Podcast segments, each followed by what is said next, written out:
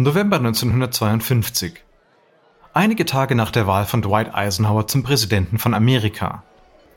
Wir sind in Philadelphia, im Gebäude von Remington Rand, in dem sich langsam eine Katerstimmung ausbreitet. Die ganze Firma hat seit der Wahlnacht durchgefeiert, als der Univac-Computer die Wahlergebnisse korrekt vorhergesagt hatte, noch bevor die Stimmen ausgezählt waren. Und der Univac ist nun die Sensation. In den Schlagzeilen ist vom elektronischen Gehirn die Rede. Die Bevölkerung ist der Meinung, dass der Univac der beste Computer aller Zeiten ist. IBM, das jahrzehntelang Daten analysiert hat, scheint in Vergessenheit zu geraten. Daher will James Rand, der Besitzer von Remington Rand, den Vorteil nutzen und seinem Erzfeind den Garaus machen. Er beruft ein Meeting mit J. Presper Eckert ein, dem brillanten Physiker, der den Univac mitentwickelte. Rand ist ehrgeizig und unhöflich und Eckert ein zerknitterter Akademiker. Eckert, wir haben hier gerade einen riesigen Vorteil. Wir müssen uns beeilen. Was meinen Sie damit? Naja, wir müssen unsere Computer jetzt verkaufen, weil IBM noch mit seinen alten Rechenmaschinen beschäftigt ist. Wenn IBM versucht, Computer zu verkaufen, müssten die Kunden all ihre Geräte entsorgen, die sie in den letzten 30 Jahren gekauft haben. Und das das würde den Ruin für sie bedeuten. Aber IBM hat viele Ressourcen und Verbindungen. Ach, Eckert, denken Sie doch mal nach. IBM steckt fest. Watson ist ein alter Dummkopf und sein Sohn hat eigentlich auch keine Ahnung. Abgesehen davon sind sie damit beschäftigt, eine Klage der Regierung abzuwehren. IBM hat sie doch damals auch als Idiot beschimpft. Hm? Deshalb sind sie ja jetzt hier. Also helfen Sie mir. Bauen wir neue, schnellere Computer und lassen IBM hinter uns. Eckert seufzt und sieht an die Decke. Die Spannung zwischen den beiden Männern ist deutlich. Eckert wünschte, sein Kollege John Morkley wäre hier. Doch Rand hat ihn vor kurzem gefeuert, da er angeblich kommunistisch sei. Eckert denkt nach. Er lehnt die aktuelle Politik ab. Der stark verbreitete Antikommunismus zerstört die Leben vieler unschuldiger Menschen aufgrund von bloßen Gerüchten. Eckert überlegt, wie er etwas Neues ohne Morkley erfinden soll. Die beiden waren ein tolles Team. Im Zweiten Weltkrieg hatten sie zusammen einen der ersten Computer, den ENIAC, entwickelt. Remington Rand beizutreten war nicht ihre erste Wahl, aber IBM war nicht an ihnen interessiert. Unter James Rand zu arbeiten war jedoch sehr schwer. Nicht nur weil Rand Morkley gefeiert hat, sondern auch weil er der besten Programmiererin Grace Hopper und anderen Frauen das Leben zur Hölle macht. Diese Frauen sind Genies, was die Codes für die Computer betrifft. Rand findet aber, dass sie nicht in solche Berufe gehören und ekelt sie hinaus. Jetzt, da im Labor Chaos herrscht, will Rand mehr von Eckert. Eckert ist ein reservierter Mann, blickt Rand aber mit hartem Gesichtsausdruck an. Mr. Rand, kennen Sie irgendeinen Wissenschaftler, der an Computern arbeitet? Nein, deshalb sind Sie ja hier. Nun, es ist eine kleine Gemeinschaft, da hört man alles. Während Sie mein Labor ruinieren und es drängen, verrückte Werbespots zu drehen, arbeitet IBM fleißig weiter. Ich bin mir sicher, dass die Aufmerksamkeit, die wir bekommen, bei Ihnen in den Laboren tatsächlich Berge versetzt. Ja, und? Der Markt gehört uns. Nun, ich hoffe, Sie behalten damit recht, auch nachdem IBM sein neues Gerät präsentiert. Welches Gerät? Es soll angeblich 701 heißen. Eckert sieht, dass Rand keine Ahnung hat, wovon er spricht.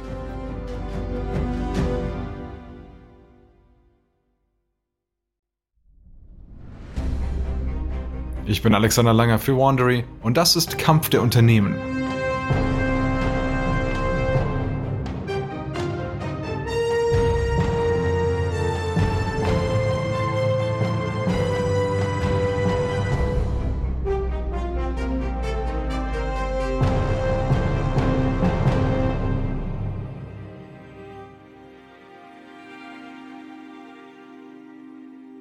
Letzten Folge hat Thomas Watson Sr., der gegen eine Klage des Kartellamtes gekämpft hat, endlich die Zügel von IBM an seinen Sohn Thomas Watson Jr. übergeben. Watson Sr. sah die Klage als Gefahr für sein Imperium, doch sein Sohn sieht darin die Möglichkeit, endlich die Firma seines Vaters zu modernisieren. Dies ist Episode 4, Abdankung. Thomas Watson Jr. versammelt schnell die Top-Ingenieure von IBM zu einem wichtigen Meeting. Sein Vater hat IBM fast 40 Jahre lang geleitet und nun ist er an der Reihe. Gut, alle sind hier? Schön. Ich muss Ihnen ja nicht sagen, dass IBM durch Remington Rand und den Univac gedemütigt wurde. Aber wissen Sie, was noch schlimmer ist? Schlimmer ist, wenn die Kunden anrufen und fragen, wann wir einen Univac verkaufen. Sie fragen nicht nach einem IBM-Computer, sondern nach einem Univac. Die Mitarbeiter beginnen panisch zu diskutieren. Watson Jr. hebt die Hand und bringt sie alle zum Schweigen. Mein Vater hat sich nicht auf die Schnelligkeit fokussiert, ein Produkt zu entwickeln. Wir haben das in unserer eigenen Geschwindigkeit getan. Es war wichtiger, die Geräte zu designen und zu testen, sodass bei den Kunden dann auch wirklich alles funktioniert. Unsere Manager haben akribisch an einem Herstellungsprozess für neue Geräte gearbeitet. All das, all das hat Zeit gebraucht. Ein junger Ingenieur, der Watson Juniors Temperament noch nicht kennt, ruft, wir können den Univac schlagen. Watson richtet sich auf. Er hasst Unterbrechungen und würde den jungen Mann gerne anschreien. Aber er hat eine wichtigere Mitteilung. Ja, ja, in der Tat, haben wir keine andere Wahl. Wir müssen den Univac schlagen. Unsere Regeln müssen sich daher ändern. Die Produkte müssen schneller auf den Markt kommen. Notfalls müssen wir improvisieren. Wir können nicht alles zu Tode testen. Jeder Raum wird genutzt, sodass wir auch parallel an allen Geräteteilen arbeiten können. Alle Ressourcen werden in unseren neuen Computer fließen, den 701. Und wir werden ihn innerhalb von Monaten, nicht Jahren, auf den Markt bringen. Watson hält inne. Die Mitarbeiter sehen ihn erstaunt an. Die Dinge scheinen nun ganz anders zu laufen als in der Vergangenheit. Sie sind nervös und warten. Und nun wird Watson wütend. Warum sind Sie denn noch hier? Ab an die Arbeit! Tom Watson Jr. weiß, dass IBM eine Sache hat, die kein Konkurrent hat. In den letzten zehn Jahren haben die Watsons eine starke Unternehmenskultur geschaffen, die für Außenstehende außergewöhnlich scheinen mag. Und diese Regeln hängen in allen Büros und Fabriken von IBM. Alkohol ist strengstens verboten und jeder muss einen Anzug mit weißem Hemd tragen. Bei Meetings werden Firmenlieder gesungen. IBM hat eine Art Geschäftskultur, durch die sich die Mitarbeiter als Teil der Firma fühlen sollen. Wenn irgendeine Art von Konkurrenz erscheint, schreiten die Mitarbeiter zur Tat. Sie helfen dem Unternehmen, das ihr Leben bedeutet.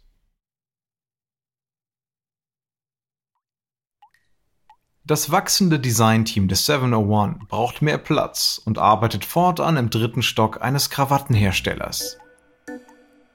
Manchmal tropft Teer vom Dach auf die technischen Zeichnungen.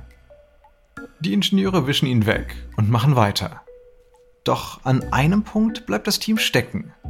Es versucht einen herkömmlichen Weg für einen Vakuumknopf auf dem Magnetbandlaufwerk zu finden. Ein Ingenieur fährt zu einem Laden und kauft dort Gummihosen für Kinder, die das Team zerschneidet und verwendet. Geld und Zeitpläne werden einfach verworfen, obwohl sie zuvor noch überlebenswichtig schienen. Der 701 wird in Poughkeepsie, New York hergestellt. Der Werksleiter stellt ein Team zur Prozesserstellung zusammen. Er gibt Ratschläge, die es zuvor bei IBM nie gegeben hätte. Es ist die erste Computermontagelinie der Welt. Die Kunden werden das definitiv sehen wollen. Also muss es so aussehen, als wüssten wir, wie man Computer baut. Jeden Montag sitzt Tom Watson Jr. mit dem Designteam zusammen. Während das Team weiter zusammenwächst, erhält IBM einen neuen Ruf. Das IBM von Watson Jr. Sein Vater hält sich derweil im Hintergrund und fokussiert sich auf Maschinen für Lochkarten, die vielleicht keine Zukunft haben, aber trotzdem noch das meiste Geld einbringen und auch in Deutschland bereits weit verbreitet waren. Das Team bereitet den 701 im Labor vor und transportiert ihn dann in die Firmenzentrale in New York. Dort ist das Erdgeschoss schon lange ein Ausstellungsraum für IBMs neueste Technologien. Während sich der Vertrieb um den Verkauf der neuen Geräte kümmert, schüren die Watsons das Interesse der Öffentlichkeit an ihrem neuen Computer. Der Morgen des 7. April 1953. Das IBM-Gebäude in Manhattan öffnet seine Türen für die Öffentlichkeit zur Präsentation des 701, der gegen den Univac konkurrieren wird. Der elegante 701 ist in Aluminiumwände gepackt und wird durch vertiefte Beleuchtung angestrahlt. Er ist in eine Reihe von Schränken eingebaut, die jeweils die Größe eines Kühlschranks haben. Und das ist noch die kleinere Ausführung. Um die Computer von einem Ort an einen anderen zu transportieren, mussten sie komplett demontiert und am Zielort wieder zusammengesetzt werden. Dieses modulare Konzept bedeutet dann aber auch, dass die Vertreter von IBM alle Teile bequem durch jede Tür befördern, die Schränke zusammenbauen und dann den Computer starten können. Und um das zu zeigen, hat IBM alle Einzelteile des 701 in der Lobby ausgestellt. Die Besucher können sich diese von einem Balkon aus genauer ansehen. Von dort können sie die Technik besser begutachten und miteinander diskutieren. 150 der besten Forscher und Geschäftsleute kommen zur Eröffnung. Ein Beleg für Watson Senior, der immer noch Geschäftsführer und ausschlaggebende Kraft der Firma ist. Unter den Gästen befindet sich Robert Oppenheimer, der das Projekt der Atombombe leitete. Sein Auftritt erregt Aufsehen. Gestern hatte die Regierung noch einen Test der Atombombe in Nevada durchgeführt. Watson Senior begrüßt die Forscher und lobt sie für ihre Beiträge zum Fortschritt des Landes. Er erinnert das Publikum daran, dass Computer auch nur Gegenstände sind. Wir haben die Maschinen, aber sie nutzen nichts, bis ein Forscher sie auch wirklich verwendet. Es ist vom elektronischen Gehirn die Rede, aber das stimmt nicht, das wird es nie geben. Diese Maschinen sollen als Assistenten der Wissenschaftler dienen und ihnen helfen, schnell Antworten zu finden. Die Zeit ist der einzige Vorteil dieser Geräte, und die ist ausschlaggebend. Watson hat noch einen weiteren Angriffsschlag gegen den Univac geplant. Die Nachrichtensprecher von CBS, die auch den Univac während den Wahlen eingeblendet haben, werden den 701 in den Abendnachrichten präsentieren. Ganze Wochen ziehen ins Land. IBM und die Watsons fühlen, wie sich das Momentum verändert. Während IBM an Fahrt aufnimmt, bekommt Remington Rand langsam Probleme. Die Firma, die James Rand aufgebaut hat, ist ein Großkonzern. Sie verkauft alles, von elektrischen Rasierern bis hin zu Fernsehern.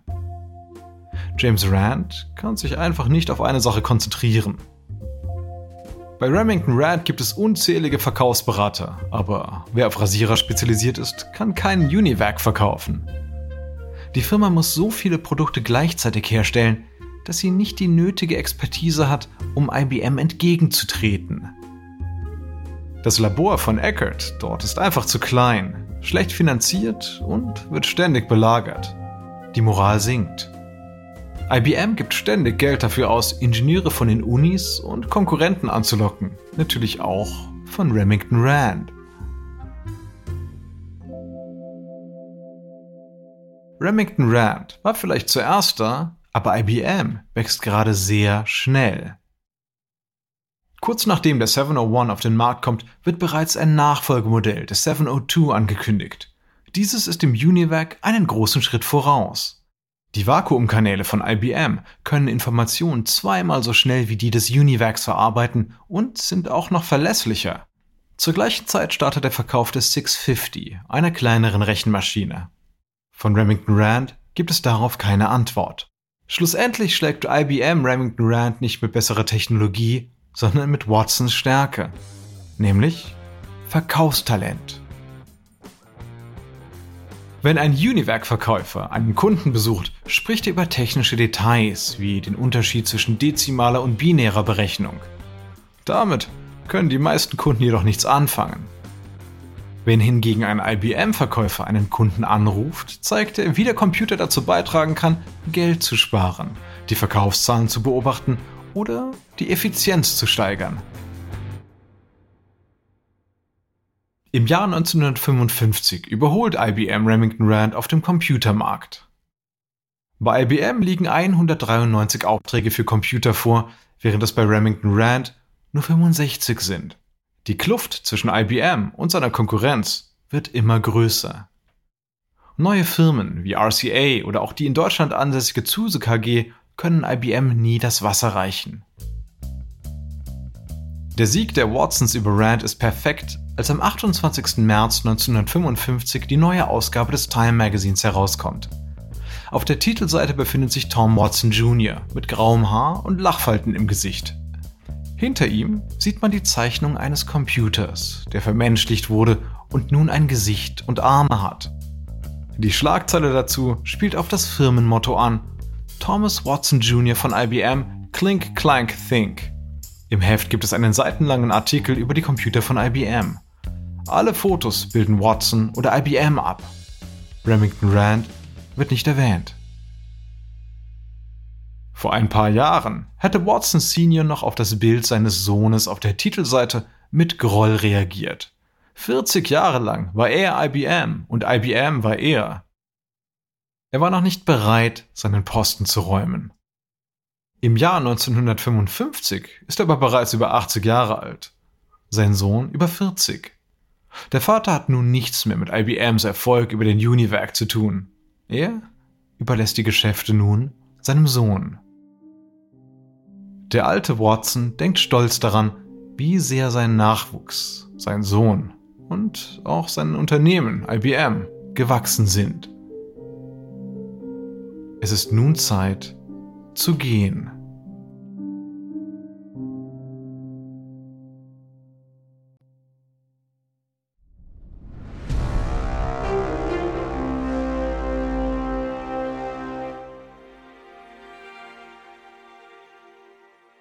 Achter Mai 1956 der 82-jährige Thomas Watson Sr. betritt um 10.08 Uhr morgens den IBM-Stammsitz. Er ruft seinen Sohn zu sich. Der junge Watson hat keinen blassen Schimmer, was ihn nun erwartet. Ist es ein Kompliment? Ist es diesmal eine Beleidigung? Er ist überrascht, als sie seinen Vater lächelnd begrüßt. Tom, ich sage es einfach kurz und schmerzlos. Ich will, dass du Geschäftsführer von IBM wirst.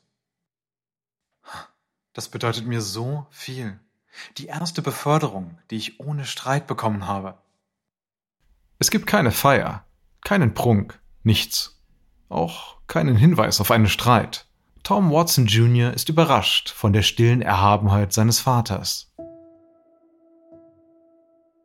Ein Fotograf hält den Moment fest. Vater und Sohn stehen vor einem Bücherregal in deren Büro und geben sich die Hände. Watson Sr. blickt seinem Sohn entschlossen in die Augen, als ob er ihm sagen würde, ich kann es nicht glauben, ich übergebe dir hier mein Leben. Vermassele es nicht. Tom Watson Jr., der wie ein Hollywood-Schauspieler herausgeputzt ist, blickt zurück und versichert seinem Vater, dass er ihm vertrauen kann und er ihn nicht enttäuschen wird.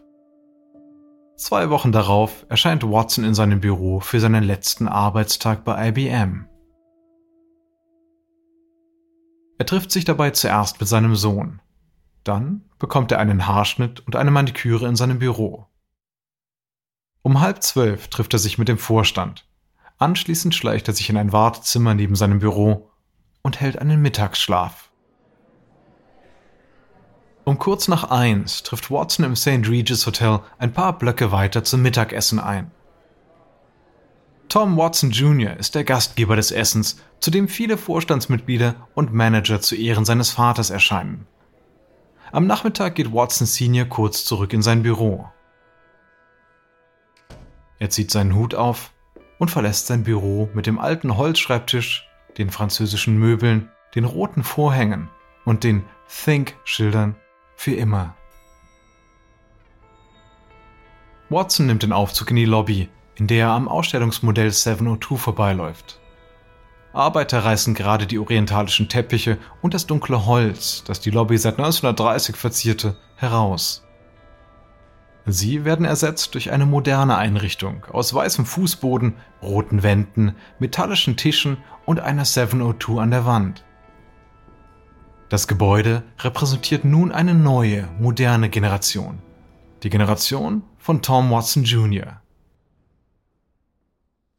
Watson verlässt die Lobby und steigt in ein Auto, das ihn in sein Zuhause in New Canaan, Connecticut bringt. Und Watsons Firma erblüht nun mit junger Erfindergeist und stellt die aufkeimende Computerbranche auf den Kopf. In einem Monat wird Sage enthüllt. Das steht für Semi-Automatic Ground Environment und ist ein großes Militärprojekt, das IBM Remington Rand weggeschnappt hat. Es soll Radarsignale analysieren und den Luftraum gegen Flugzeuge und Raketen aus der Sowjetunion absichern. Immerhin herrscht noch der Kalte Krieg. Die Sage-Maschine ist der komplexeste, aber auch der zuverlässigste Computer, der bis dato gebaut wurde. Bei IBM arbeiten nun fast 73.000 Mitarbeiter. Das sind doppelt so viele wie vor fünf Jahren. 1956 wird der Umsatz 892 Millionen Dollar betragen, doppelt so viel wie vor vier Jahren. Watson Juniors Entschlossenheit umzuschwenken, manche würden es auch ein Glücksspiel nennen, zahlt sich wahrhaft aus.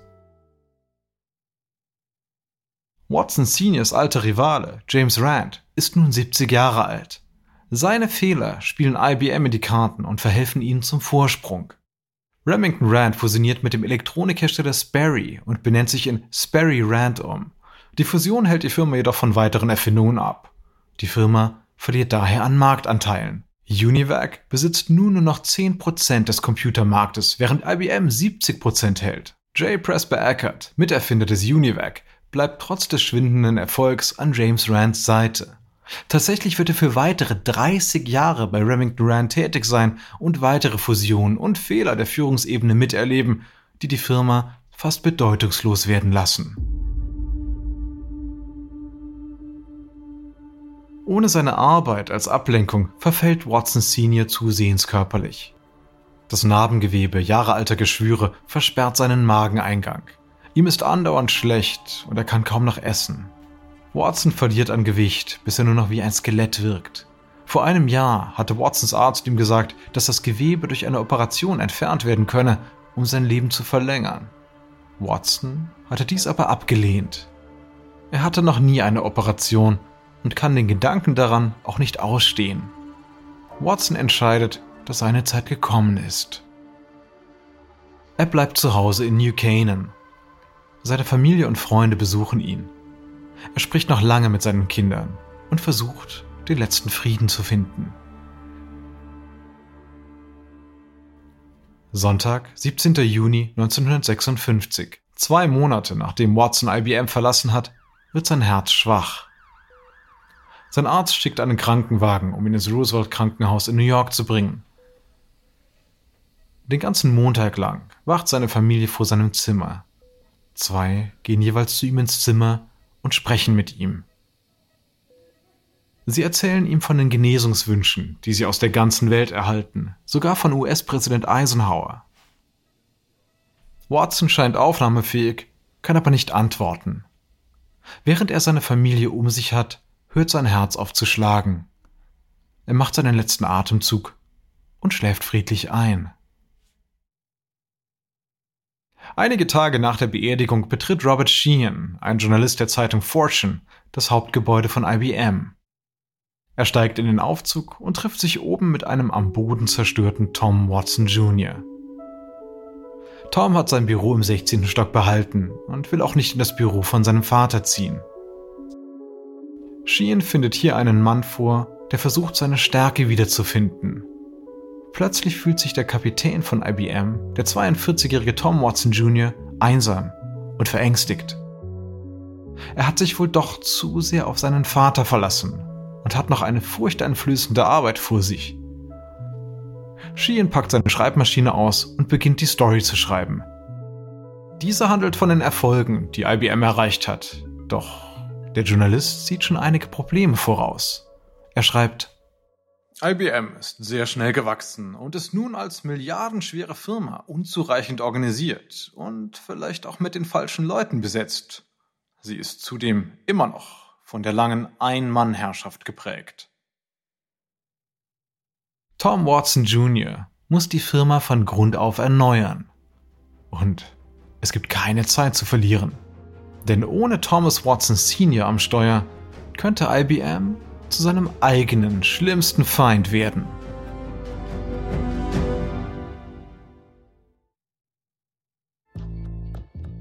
Ich hoffe, Ihnen hat diese Folge gefallen. Ein kurzer Hinweis zu den Dialogen, die Sie soeben gehört haben. Wir wissen natürlich nicht genau, was gesprochen wurde, doch die Dialoge basieren nach bestem Wissen auf unseren Recherchen. Ich bin Ihr Sprecher, Alexander Lange. Kevin Maney hat diese Geschichte geschrieben. Er ist der Autor von The Maverick and His Machines, Thomas Watson Sr. and The Making of IBM. Karen Loss unsere leitende Produzentin und Redakteurin. Original Sounddesign von Bay Area Sound. Emily Kunkel ist unsere geschäftsführende Produzentin. Unsere ausführenden Produzenten sind Jess Radburn, Jenny Lower Backman und Marshall Louis. Erstellt von Erna Lopez für Wandery.